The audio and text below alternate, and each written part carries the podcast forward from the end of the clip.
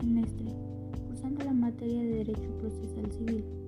El tema que les presentaré es acerca de los recursos o medios de impugnación que nos proporciona el Código de Procedimientos Civiles para el Estado de Veracruz, del artículo 506 al 528, resumiendo con la brevedad posible ante los fundamentos que nos señalan estos artículos de la revocación, reposición, apelación y la revisión del oficio como de la revisión de la queja. Los autos que no causen daño irreparable en la sentencia y los decretos pueden ser revocados por el juez que los dicta o por el que los sustituya en el conocimiento del negocio. La revocación puede pedirse en el acto de la notificación o dentro del término de dos días. Se resolverá de plano o en audiencia que tendrá lugar dentro de los tres días siguientes. Podrán ofrecerse las pruebas que puedan rendirse en dicha audiencia. De los decretos y autos del Tribunal de Segunda Instancia puede pedirse la reposición, que se sustanciará en la misma forma que la revocación. El recurso de apelación tiene por efecto que el superior confirme, revoque o modifique la resolución del inferior. Son apelables las sentencias, los autos que resuelven un incidente y los autos que causen daño irreparable en la sentencia.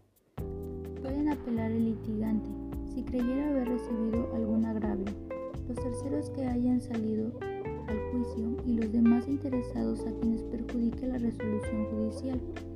No pueden apelar el que obtuvo todo lo que pidió, pero el vencedor que no obtuvo la restitución de frutos, la indemnización de daños y perjuicios o el pago de costas sí puede hacerlo.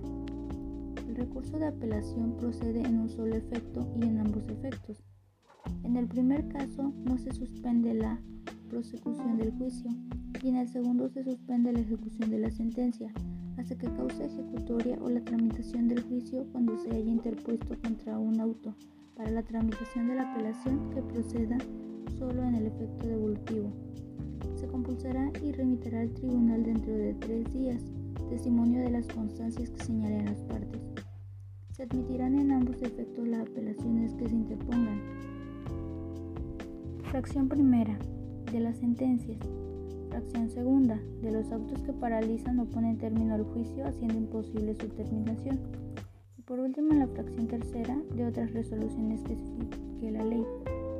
Llegados los autos o el testimonio en su caso, el tribunal de segunda instancia, este de oficio y dentro del término de tres días, examinará la admisión del recurso y la calificación del grado hecho por el inferior. Declarada inadmisible la apelación, se devolverán los autos al inferior.